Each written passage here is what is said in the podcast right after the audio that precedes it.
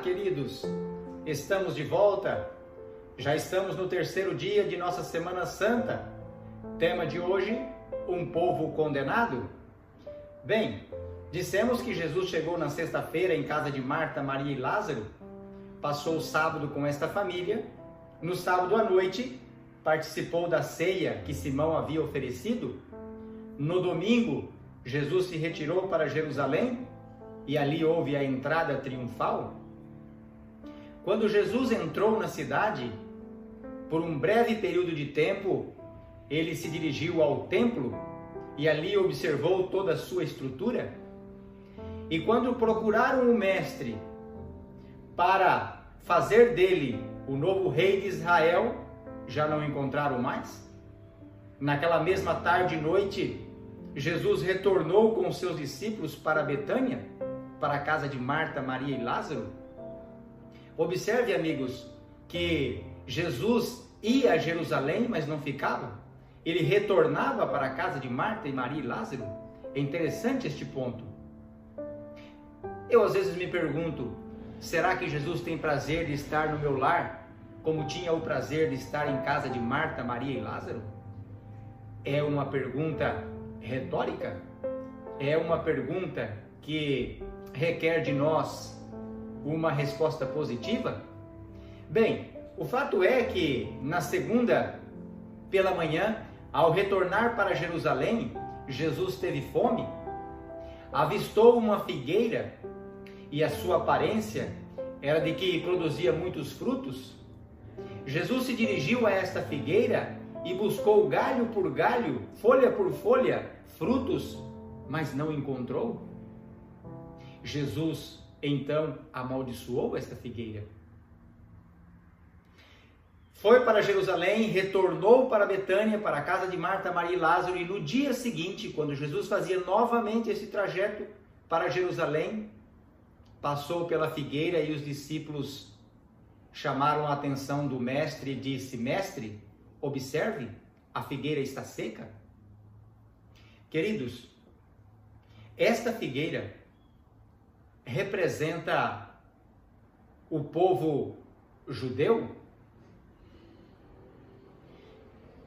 Jesus veio para este povo e este povo foi escolhido por Deus para representar Deus. E eles tinham aparência de religião, mas não viviam a religião. Deus não se agrada de aparências. Deus se agrada de um cristianismo sincero, profundo, verdadeiro.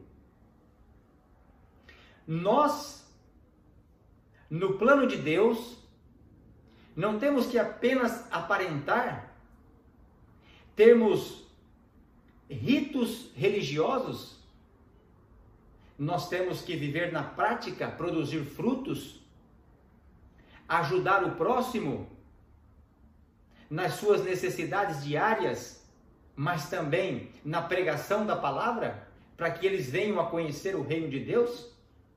Queridos, os judeus falharam neste ponto? Jesus foi rejeitado por eles?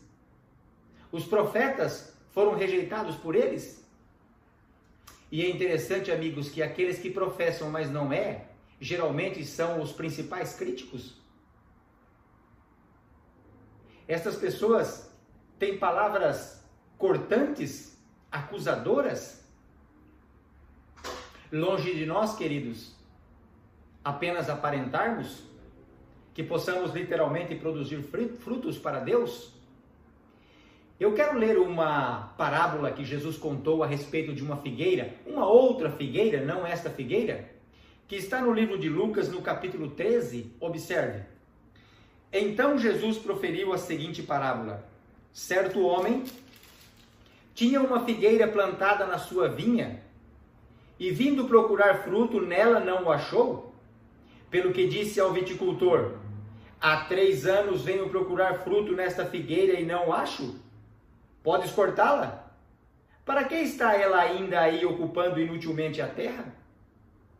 Olha, queridos, será que foi por acaso que Jesus disse esta parábola e fez menção de um espaço de tempo, ou seja, três anos, seria o caso de Jesus ter procurado em Israel, em Jerusalém, no seu povo, o povo judeu, por três anos, frutos e não ter encontrado?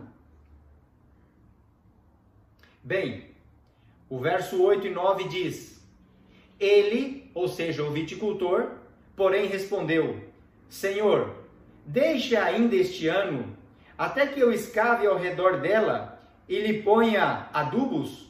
Se vier a dar fruto, bem está, senão mandarás cortá-la. O viticultor, se compadecendo da árvore, disse ao seu senhor: Senhor, não corte agora, deixa e eu vou adubá-la. Se der frutos, amém. Se não, então, me dê ordens e eu irei cortá-la.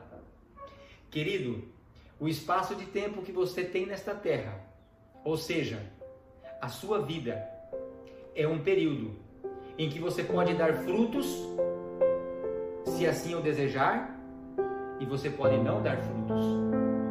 Se você não der frutos, o juízo de Deus virá sobre você.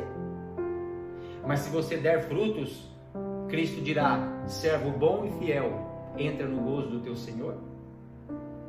Mas reitero, Deus não quer apenas frutos da carne, obras da carne. O que Deus quer e Ele não tem é o teu coração. Não se preocupe com os frutos, se preocupe em entregar o seu coração a Deus e Deus vai colocar em você os frutos de misericórdia, porque obras são méritos de Deus. Não somos salvos pelas obras, somos salvos pela graça unicamente em Cristo Jesus. Todavia, o verdadeiro convertido automaticamente produz frutos, porque o Espírito que está nele se revela nos frutos. Ó oh, queridos,